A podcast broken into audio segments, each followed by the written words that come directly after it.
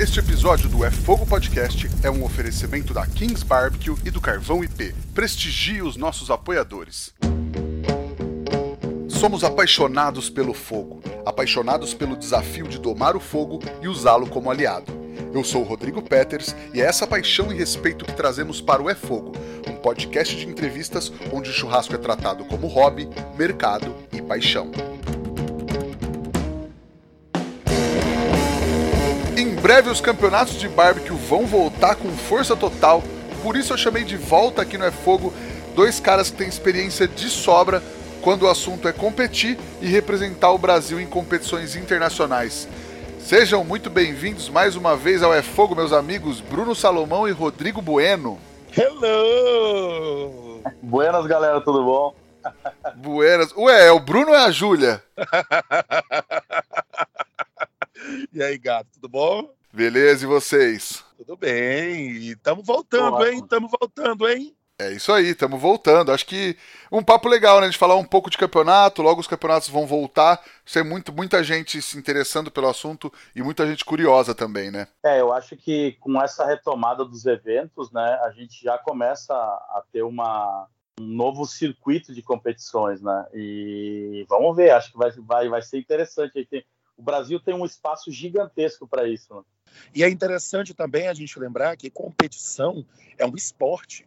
Então, é legal porque, para como qualquer esporte, você tem que treinar, você tem que estudar, você tem que melhorar, e é muito bacana ver a evolução das pessoas dentro da competição e para si mesmo, porque a competição de defumação, a competição de churrasco, é você contra você mesmo, é contra a técnica, contra o tempo, contra a sua programação.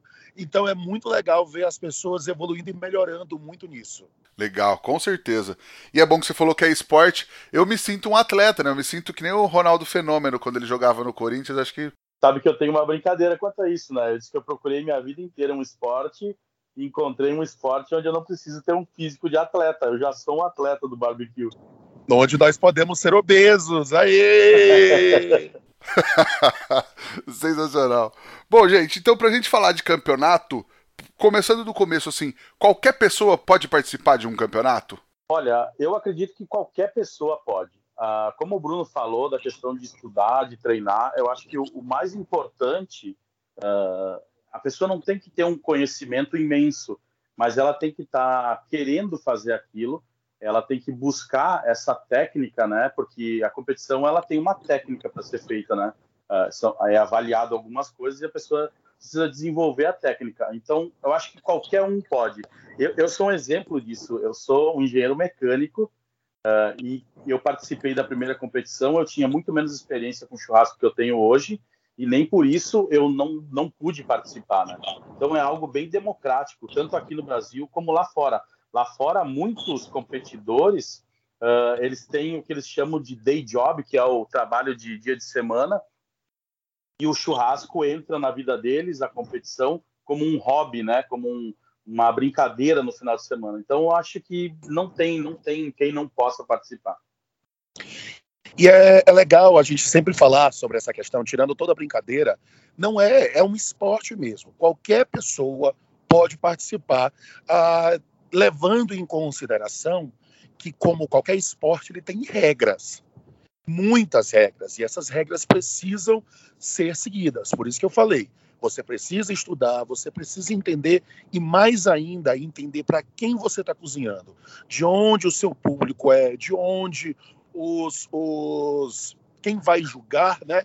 É porque isso vai indicar muito como você tem que agir em relação a temperos, em relação a bases, em relação às apresentações. Então, mesmo que você pegue e vá seguindo todo o processo do, do, da competição, a pessoa ainda vai ter gostei ou não gostei. É fatalmente isso vai acontecer. Então sempre você tem que levar o sabor onde esse juiz está, digamos assim. Ah, eu estou num lugar onde gosta de mais pimenta, menos pimenta, mais sal, tudo isso a pessoa tem que ter essa malandragem também de entender isso daí. Legal. Mas aí, ainda falando da, da inscrição tal, é qualquer campeonato que tem inscrições abertas ou tem alguns que você tem que ser convidado ou só seleções? Tem, tem essa diferença, né? Isso. O, aqui no Brasil, a princípio, não teve nenhum tipo de restrição. Lá fora tem algumas competições que só participa quem é convidado.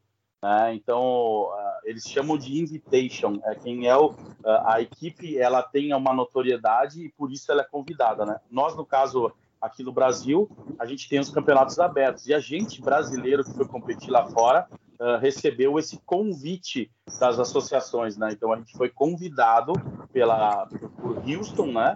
E a gente foi convidado pela Midstock. Então, a gente entrou com essa questão do convite. Então, campeonatos grandes como o Jack Daniels, uh, o American Royal, normalmente tem um campeonato fechado só para equipes que, que têm um pré-requisito, né, que normalmente é equipes que já são um, falta a palavra aqui, mas que já tem um reconhecimento. Essas equipes são as que são convidadas. Né? Elas têm background, né? Legal, e, e, e, também tem essa, né? É um esporte coletivo, né? Dificilmente tem algum campeonato que alguém participa sozinho, assim? Tem, tem sim. Olha, Uh, inclusive, uh, tem muitas competições, e a gente vê isso, inclusive, né, é, é Bueno, lá nos Estados Unidos, que vai competir duas pessoas só, vai competir o marido e a mulher, ou dois amigos. Eles vão porque a, a competição em si, gente, você tem que confiar muito em quem está trabalhando com você. Muito, extremamente porque é uma as decisões a serem tomadas, elas são cruciais, você não tem como voltar atrás. Então você tem que ter é, essa essa questão muito forte, ou essa ligação muito forte com os competidores que competem junto com você. Uh, e é legal porque uh, e é, é, é, sempre bom dizer quanto em uma quantidade menor de pessoas você tem um controle maior sobre essas decisões. Não fica aquelas brigas de ego, né? É, exatamente. Lá, lá fora é muito comum a família viajar junto, então vai o, marido, a esposa e os filhos. Os filhos ficam ali se divertindo no evento, né? Enquanto os pais competem. Então é bem comum equipes de duas pessoas. Uh, um bem famoso que compete sozinho é o Big Mo, né? O Big Mo é um cara que uh, a equipe dele é ele só. Então, mas é bem raro ser sozinho, sozinho uma pessoa. Normalmente é uma família, ou são dois amigos, ou dois casais. Uh, é muito difícil uma pessoa ir sozinha, mas realmente, como o Bruno falou, uh, uma equipe menor é muito mais fácil de administrar. Né? Claro que a gente vai acumulando tarefas, e são várias coisas que a gente tem que fazer numa competição, mas tu tem um domínio, um controle muito maior do que, sei lá, 10 pessoas que querem decidir tudo ao mesmo tempo, ou quer e seguir um caminho, ou outro quer seguir outro caminho, então fica mais complicado. Isso, isso tudo tem que ser combinado antes para não gerar confusão na hora da competição. Né? Boa, boa. E aí, beleza, eu me inscrevi no campeonato, eu vou participar. Como que eu me preparo? Como que eu começo essa preparação? Olha, o, eu me preparei, vou dizer como eu me preparei e como, o que, que a gente tem hoje para se preparar. Eu me preparei muito pela internet, uh, fóruns de competidores, no Facebook tem alguns grupos de competidores, tudo em inglês, né? Tudo uh, em língua inglesa. A gente está começando a desenvolver um mercado aqui. Eu sou um fomentador muito forte desse mercado, né? Então a gente está começando a desenvolver isso no Brasil. Mas normalmente a gente vai para o YouTube, para a internet, para sites especializados, aonde a gente vai tentar, primeiro, entender a técnica que eu tenho que usar, dependendo da competição que eu estou participando, ela tem regras diferentes, então eu tenho que entender a regra do jogo para aí sim eu poder avançar nele. Então, principalmente a pesquisa, né? Uh, e, e, essa, e essa pesquisa direcionada na internet a grupos específicos de competição. Hoje a gente tem fóruns, tem várias coisas. E aqui no Brasil, eu, eu sou uma das pessoas que dá cursos presenciais aqui no Brasil e tenho o meu curso online de competição, uh, onde a gente passa essas técnicas baseados nas associações que a gente está mais acostumado aqui no Brasil. Uh, regras da KCBS e Pitmaster Brasil, né? Que hoje são quem regem essas, essas regras aqui no nosso país, né? Então, como é que eu me preparo? Além de tudo isso que o Bueno uh, falou, que é exatamente isso, onde você tem que começar, começar pesquisando, a minha área é muito da pesquisa química. Então a minha a minha a minha pesquisa começa vendo os perfis de, do, do local. vendo o perfil do local, eu vou entender quais são os hubs que o pessoal mais gosta, quais são os padrões de sabor. E aí eu vou para dentro das lojas, pego um voo, vou para os Estados Unidos, sento numa loja e vou provando hub a hub, compro uma descaralhagem de hub, vou provando, vou fazendo teste, vou fazer teste de volatiliza volatilização, vou fazer teste de sabor, teste de base, teste de secundário. Aí você vai começar a entender os padrões daquela região e com isso você cria a melhor estratégia de approach, né, para você chegar é, de uma forma melhor aí na competição. É, um, uma das coisas que eu acho muito interessante do, disso que o Bruno está falando é, é, como é legal a gente que competiu lá fora esse complemento, né? Porque eu, eu me ative muito mais às técnicas e aos preparos, às, ao como fazer as coisas, e o Bruno se ateve muito mais aos sabores, né? E aí, quando a gente chegou lá fora para competir, a gente conseguiu unir forças, aonde o Bruno tinha uma expertise, eu tinha outra, outras pessoas da equipe tinham outras expertises, e aí a gente conseguiu é, bem aquela coisa de time mesmo, né? Pegar o melhor de cada um para levar para a competição. Né? Exatamente. Legal, legal. E aí tinha o capitão para para fazer essa, esse equilíbrio entre os talentos de cada um, né? É, o, a, o capitão é uma, um, vamos dizer assim, ele é uma coisa muito, um personagem muito importante na equipe, porque tem que administrar toda essa, essa questão de ansiedades, expectativas, né? Eu brinco que na primeira competição que a gente participou, eu fui mais psicólogo do que competidor. Eu, eu trabalhei muito mais com as pessoas do que com as proteínas né, para a gente chegar num consenso, para a gente uh, unir forças, para a gente não se dividir, não não ter a, a, questão. Todo mundo tem o seu ponto de vista, a sua maneira de fazer, a sua técnica, né? E ali na competição a gente precisava unir forças e fazer uma técnica nossa. Então a gente, uh, o, o, capitão entra nesse trabalho, sabe, de administrar isso, administrar quem vai descansar, quem vai fazer qual função, baseado na habilidade daquela pessoa, né? uh, e, e, na vontade dela, também não posso botar a pessoa a fazer uma coisa que ela não gosta, porque provavelmente ela não vai render. Mas o capitão tem essa, essa grande função de ser o aglutinador ali da galera, né? de, de entender a, as ansiedades de cada um e administrar isso. É, entender quem é quem e como esse jogo vai ser jogado. Nós temos que lembrar de uma coisa, tirando todo, tirando toda uma questão pejorativa disso, mas todas as pessoas elas têm expectativas, elas querem participar, elas querem participar de alguma forma. Isso também envolve o ego pessoal de cada um, de querer fazer de um jeito, achar que faz de um jeito. E o capitão ele tem que ser razoável em escutar todos e fazer a estratégia correta. Hoje, na, nosso, no, na Pitmaster Brasil e no nosso time, uh, eu acho que isso já ficou, né, depois de três competições, de, de várias outras situações em, entre todos nós, eu acho que isso já ficou muito bem equilibrado. Então, esse entendimento da equipe, o capitão desse entendimento da equipe, fez com que todo mundo ali fosse utilizado da melhor forma possível. Todos os conhecimentos serem colocados na mesa, serem a, a todos uh, ser, expostos ali, decididos, e isso eu acho que por conta da, da hoje da gente já ter participado de tanta coisa juntos, deu para a gente a calma de conseguir pensar na melhor técnica possível para a nossa equipe e que levou a gente a classificações que a gente nunca nem imaginou, né, Bueno? Exato, e eu acho assim, a, a questão da competição é muito mais do que só a competição, né? A gente tem toda uma preparação por mais que a gente não tenha como se preparar por longos períodos antes, nos dias que antecedem ali, a gente fica treinando, a gente senta junto, a gente discute a estratégia que vai ser feita, né? Eu acho que é aí que está o crescimento também. A gente se entender melhor ajudou nisso, a, a, a gente focar todo mundo na mesma direção, porque chega um pouco todo mundo disperso, querendo mostrar serviço, né? E no momento que a gente começa a evoluir isso, a gente começa também a entender o papel que a gente tem ali.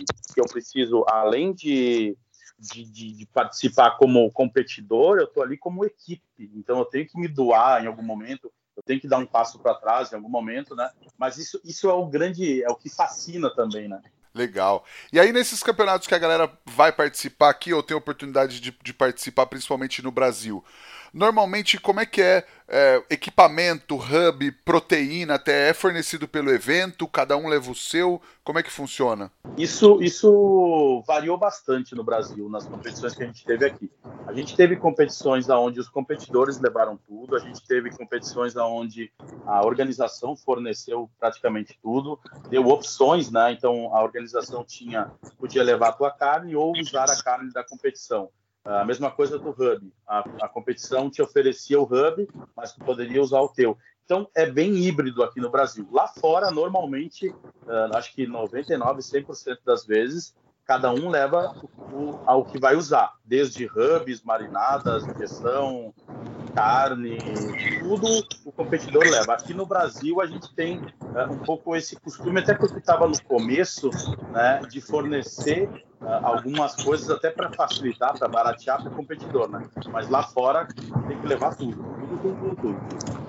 Só uma pequena diferença foi que nas competições, principalmente em Houston, ah, é legal que o, tem alguns patrocinadores que eles dão muita coisa para a gente, porque eles sabem que os times internacionais têm dificuldades de encontrar, são muito caros algumas vezes para a gente, coisas de qualidade. Então, os patrocinadores também dão carne, o carvão, o pit. Mas aqui no Brasil, provavelmente, a gente deve seguir a questão de cada um levar o seu.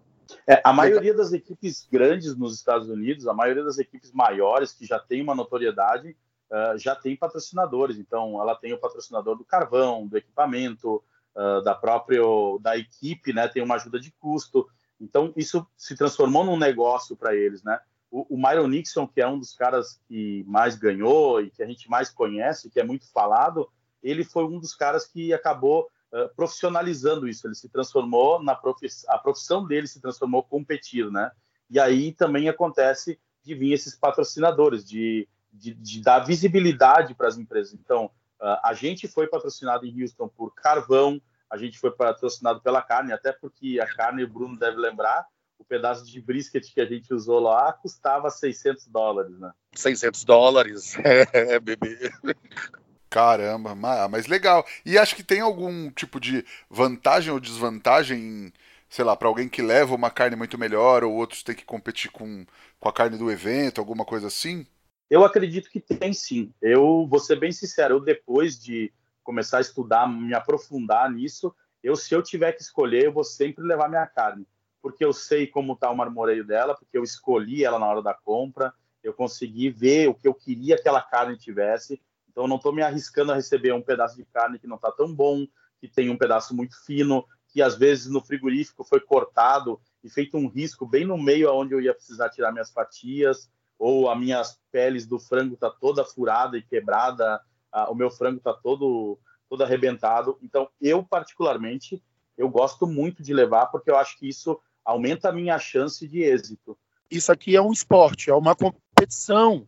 Então, você tem que investir, uh, você tem que levar o seu, você tem que entender aquilo que você quer, qual é o padrão que você tem, e aí investir nisso. Porque a mesma coisa dizer assim: ah, mas a chuteira o cara ganhou porque a chuteira do outro é melhor.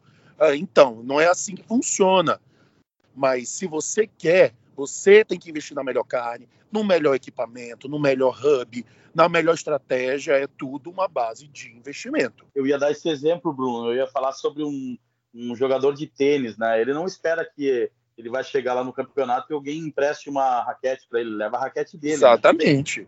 É um ótimo exemplo, maravilha. A não ser que seja beach tênis, acho que beach tênis agora tem as raquetes para todo Ai, mundo. Pelo amor de Deus.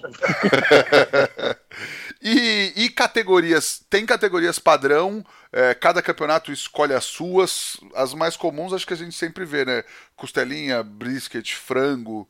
É, normalmente as clássicas, né? A CBS, que a gente fala, que é a que a gente mais trabalha, a gente tem o frango, a costelinha, o porco desfiado, né? O Boston Butt, aí a gente tem vários nomes que a gente pode chamar, e o brisket, né? Essas são as principais categorias, né? Da, das competições. Depois a gente tem categorias auxiliares, que a Midstock, ela tem uma categoria auxiliar que é o cordeiro. Uh, Houston, uh, a gente não, não entrega pulled pork, eles não avaliam isso, eles não querem. A gente só entrega um frango, uh, a gente entrega o brisket e a costelinha. Né? Então, depende muito de cada associação, cada competição tem o seu jeito de fazer. Por isso que eu falei que a gente deve uh, ter a regra embaixo do braço, entender a regra para saber o que, que a gente tem que entregar. Né? E agora em Houston também, eu estava falando hoje com o Brian, é, lá de Houston, ele falou que agora nós teremos uma quarta carne. Quer dizer, já tem, que seria a sobremesa, né? Que lá também tem a sobremesa, mas agora nós vamos ter uma quarta carne, que é a, a carne do churrasqueiro. Ou seja, você vai poder fazer o que você quiser e você vai competir com aquele da assim, ó, o que mais agradou. E aí, nós, logicamente, do Brasil, vamos sentar ali fazer um negócio bem brasileiro, né, Bueno? É, isso, isso é interessante porque uh, existem outras competições que têm essas categorias auxiliares, né? Desde Buffalo Wings até. O cara pode fazer o que quiser, né? Porque fica aberto né, esse leque uh, na competição. É muito interessante porque a gente pode dar o nosso toque. E normalmente essa categoria ela não vale para somatório total, né? Exato, uh, não, ela é uma categoria, que... ela, é, ela é, um, é uma brincadeira, né? Exatamente, até para brincar um pouco com a criatividade, porque a gente tem algumas restrições quanto à entrega, né? Então, eu tenho que servir de uma maneira correta, eu não posso acumular molho de um lado, eu não posso ter um corpo estranho, tem várias regras ali na hora da apresentação, né? E aí, quando gente, eles abrem uma categoria assim, tem gente que coloca até folha de ouro em alguns detalhes. A sobremesa, normalmente, o pessoal viaja bastante porque tem essa liberdade né, criativa. E eu acho que eles vão também abrir uma liberdade criativa para a gente nessa categoria lá, na, lá em Houston, a equipe do Japão fazia.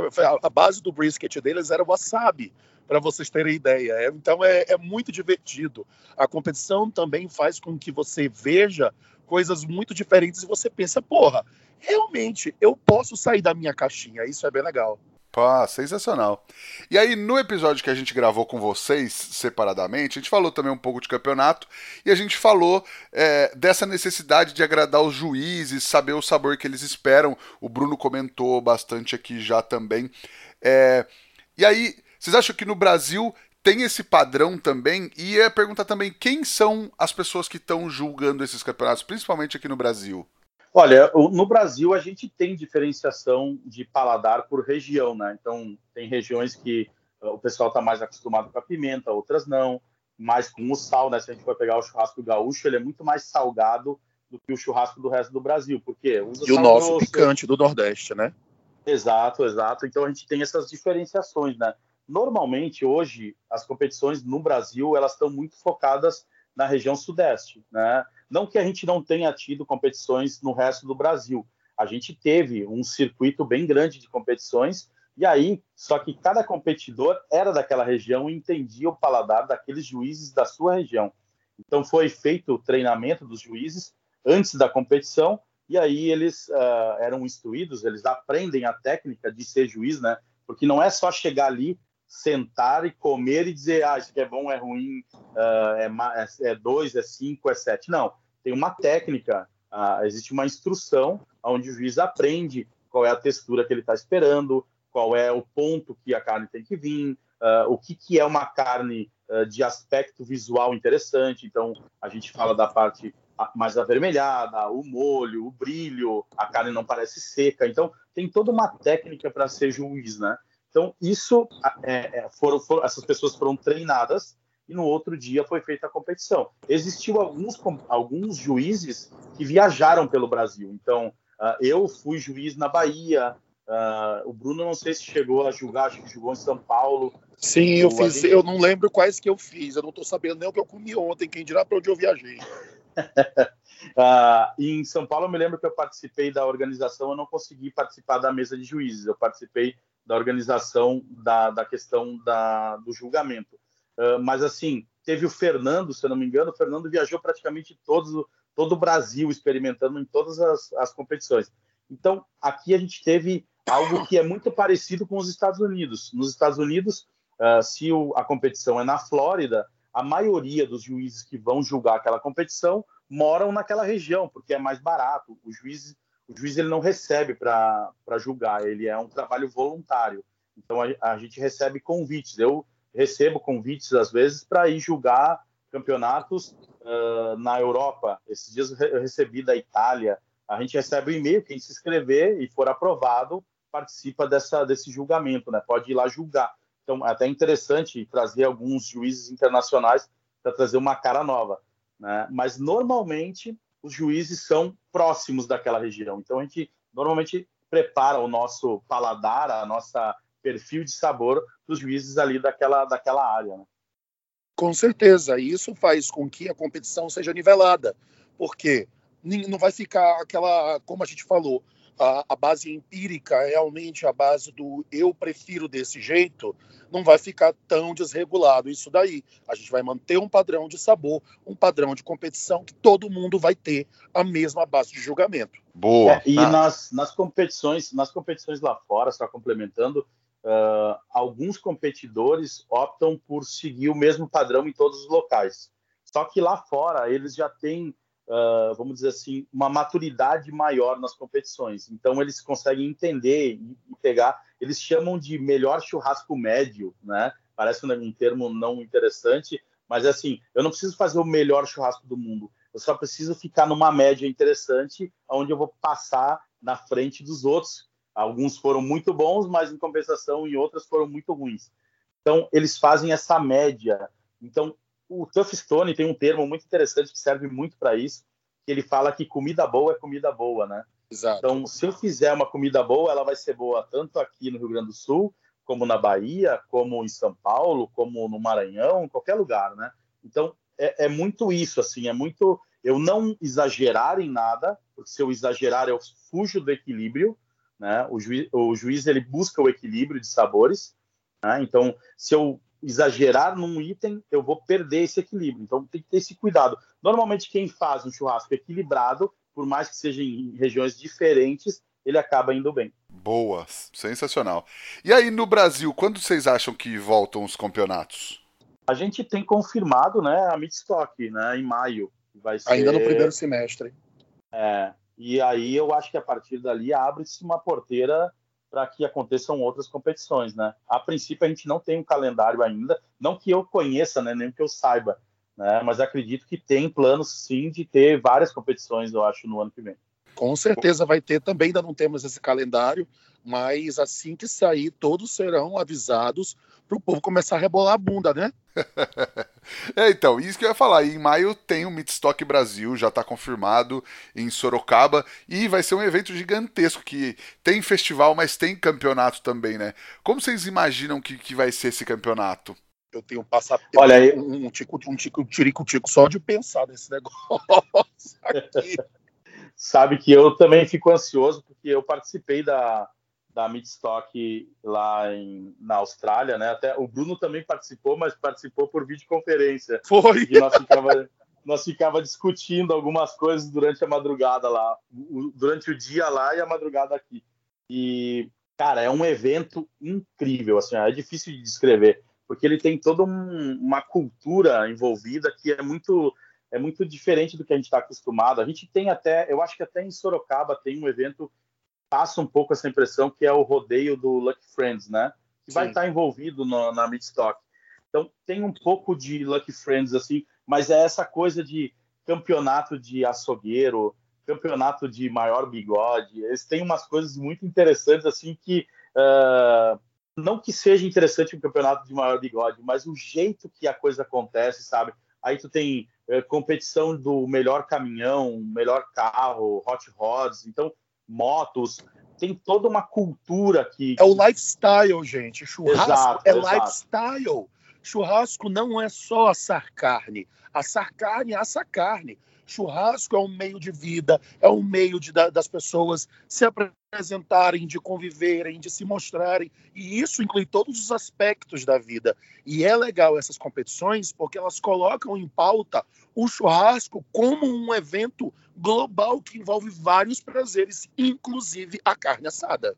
Sabe que uma das coisas que eu achei muito interessante quando eu, quando eu fui lá foi a questão dos açougueiros, assim, Uh, o campeonato de açougueiros até teve a equipe brasileira que participou, Bolinha, né, e o, o Alder e outros, outros competidores, e a gente vê o açougueiro sendo tratado meio que rockstar, assim, tinha um, um, um competidor que era mais novo, e se tu olhasse para ele, tu dizia que ele era um jogador de futebol entrando em campo, que era fone de ouvido, a sacolinha de. como se fosse a sacola de chuteiro embaixo do braço, que era a sacola de facas, né? O estilo de se vestir. Então tem um, um, essa coisa da valorização da cadeia toda também, né? Que Isso é muito tá legal. está começando a valorizar aqui, né?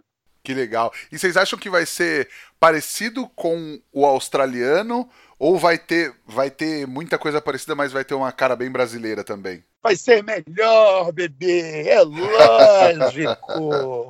vai ser muito parecido, não parecido. A mesma base vai ser levada em consideração, mas vai ser bem brasileiro. Bem brasileiro. É, eu, ia, eu ia falar exatamente isso. Tem a cara do brasileiro festeiro, né? a gente, quando vai para esses locais, a gente percebe como a gente é diferente muitas vezes. Em Houston, o, a nossa tenda lá era uma festa, todas as equipes internacionais meio quietinhas, meio encabuladas, e nós tudo gritando, fazendo festa. E, e, a gente vê isso na Austrália. A Austrália é um pouco mais, o povo tem um pouco mais dessa festa também, mas assim, não tem como comparar. Eu acredito que a gente vai, vai engrandecer ainda mais do que é a Midstock.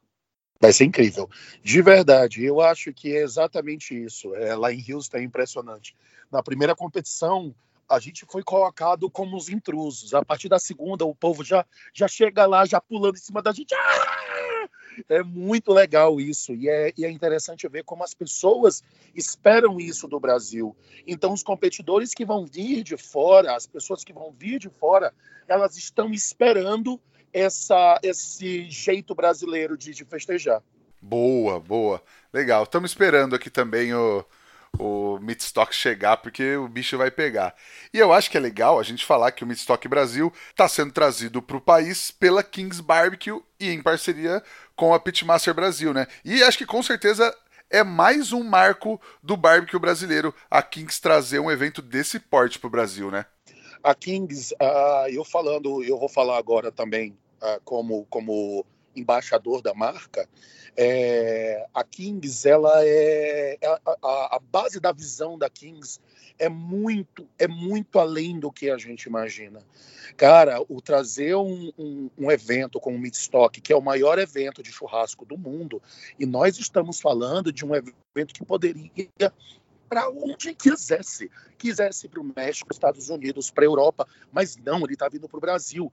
Com, porque a Kings, ela, ela, ela armou o terreno juntamente com a Pitmaster Brasil, e aí foi decidido por nós. Olha o tamanho da força que é isso. É algo muito grande. Além do mais, também, nós temos que a César o que é de César. Hoje a Kings, por, não sei se a maior, mas é uma das maiores empresas de produção de pitch uh, personalizado das Américas não é brincadeira e é uma joia que a gente tem que aplaudir aqui no Brasil, porque cara, o que a, a revolução que a Kings causou no churrasco, não só no churrasco, como na em todo a, toda a cadeia da carne, a cadeia do churrasco, foi impressionante. A base da lenha, a base das carnes, dos cortes, da melhoria genética, dos pits, dos carvões, dos competidores, de, de, de da, da, dos temperos. Olha o, que, olha o tamanho da cadeia que foi movida pela empresa Kings Barbecue. Então é, é um orgulho muito grande fazer parte dessa empresa e é um orgulho muito grande ainda mais dizer nós conseguimos trazer o Midstock para o Brasil. É, uma, uma coisa muito bacana disso aí é a gente pegar a Pitmaster, que também uh, começou com essa questão dos campeonatos, começou a querer juntar Pitmasters do Brasil para ver o que estava sendo feito, quantos equipamentos tinha. Quando eu e o Bruno participamos do primeiro campeonato, existiam 30 pits no Brasil.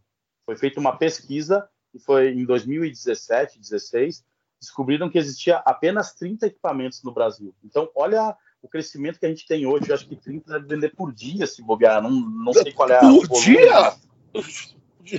Dia, dia vende muito mais do que isso, gente. Hoje, é. cara, olha a defumação no que ela se transformou.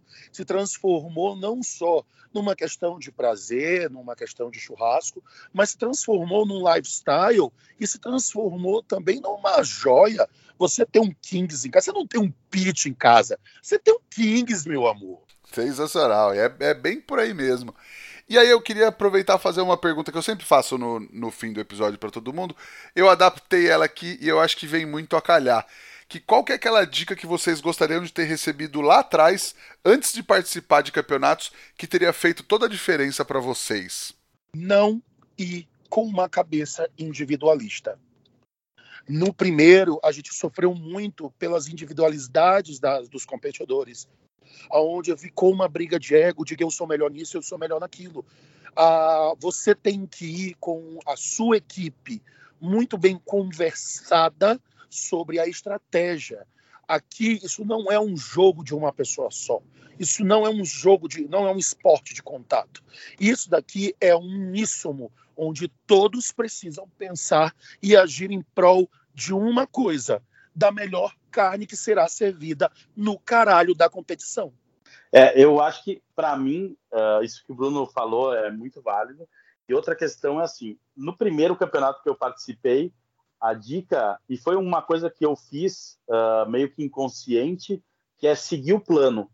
Seguir o plano é porque eu, eu me programei, eu estudei, eu treinei, e quando tu chega no ambiente de competição, cada competidor está fazendo uma coisa.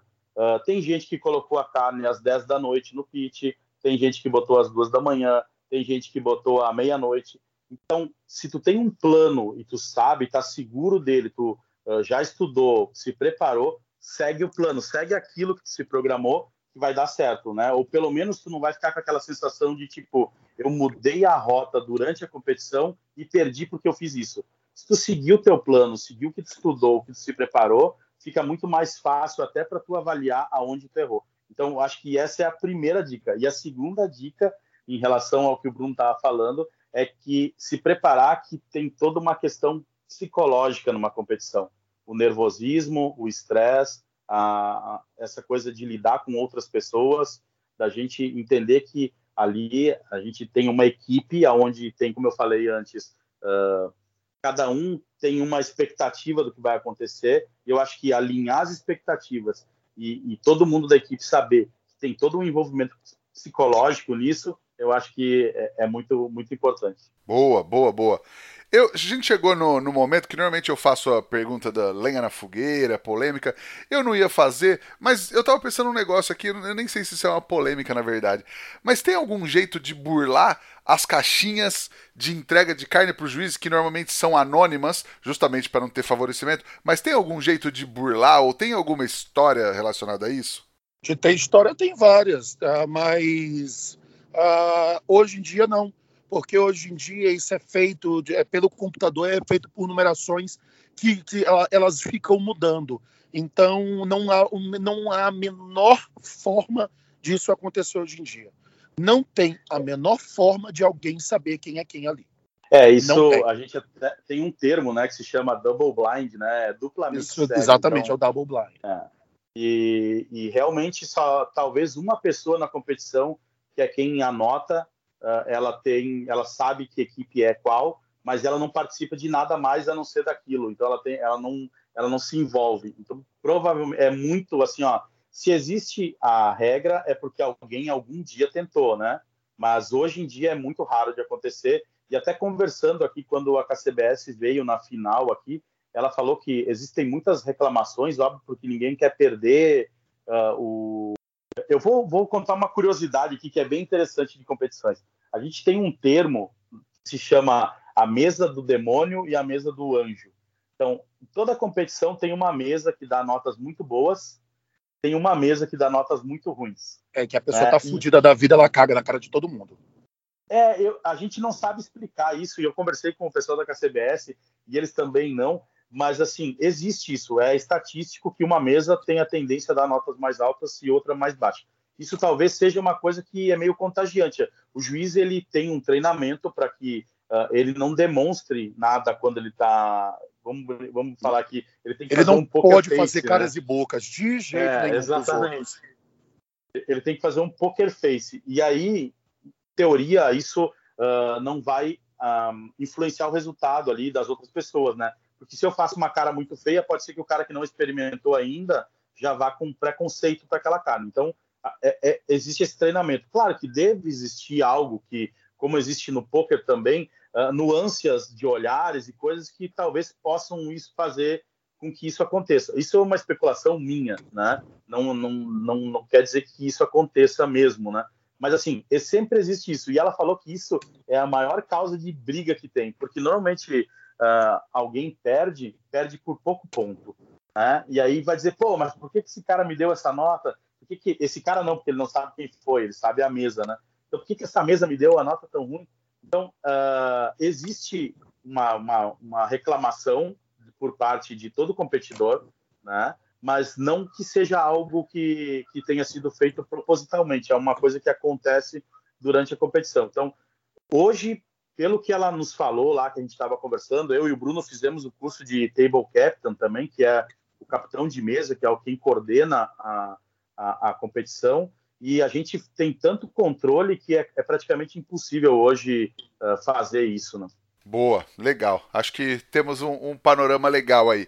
E eu vou falar também pra galera procurar na timeline do É Fogo, mesmo se já ouviu, ouvir de novo o episódio que a gente gravou com o Bruno lá no começo, com o Bueno também lá no começo do podcast, porque além de, de histórias muito legais, tem bastante coisa também de competição que a gente falou lá. E aí queria deixar, se por acaso tem alguém que não segue vocês ou não sabe aonde encontrá-los nas redes sociais, por onde os procuram, meus queridos? E nos sigam nas redes sociais, arroba Salomão Bruno, arroba Cansei de Ser Chefe, Facebook, Twitter, Instagram. E se você precisar dessa de todas, é aí, gente, Cansei de Ser Chefe, só buscar lá. o meu é arroba BBT Bueno no, no, Instagram, é a rede que eu tenho mais força, né, que eu produzo mais conteúdo, Facebook, uh, no YouTube, tem algumas coisinhas também, então BBQ Bueno vai me encontrar. Maravilha. E a gente aqui, arroba efogopod, arroba Rodrigo Peters, underline, chama lá, dá um salve, pega esse papo também, manda o link, manda pros amigos, fala pra galera que precisa assistir, o cara que já tá querendo se preparar para competir no ano que vem, já esse papo vai dar uma força total, eu tenho certeza. Bruno, Rodrigo Bueno, Cara, muito obrigado, muito obrigado pelo papo, foi muito legal falar com vocês, poder trazer esse panorama específico de competição e acho que foi um papo muito legal, sempre muito bom falar com vocês. Muito obrigado pelo convite, meu bem, muito obrigado a todos que estão aí nos escutando e, e pessoal, dica para vocês, estudem, cara, estudem todas as nuances, que vocês vão se dar muito bem. Também quero agradecer demais, eu sou um fanático por esse assunto, eu estudo demais competição, estou sempre envolvido, assistindo, tentando pegar novas tendências, né? Então, agradeço demais o convite. É, como o Bruno falou, né, o ET Bilu também fala, busquem conhecimento, né? A gente tem hoje cursos e informações na internet aí, então busquem conhecimento que vai longe. E aquela, aquela analogia que vocês fizeram do vestibular, é, não é isso, né? Você se inscreve no vestibular e aí vai estudar. Você tem que estar estudando há anos para estar preparado. Então também não é fazer inscrição no campeonato e falar, opa, o que, que eu vou fazer agora, né? Exatamente. Estudo. Não, com certeza. O, o, uma coisa muito importante em competição é treino, como qualquer esporte que, como o Bruno falou. Uh, o treino faz a gente ter a memória muscular das coisas e, e a gente resolver problemas que podem surgir. A gente já teve eles durante o treino. Então, é, treino, estudo é, é o único caminho. Sensacional. Gente, brigadão mais uma vez. Queria agradecer também a Kings Barbecue e ao Carvão IP pela parceria de sempre e a vocês que estão aqui toda semana com a gente, nos ouvindo. Semana que vem tem mais. Valeu, tchau. Um abraço. Hello.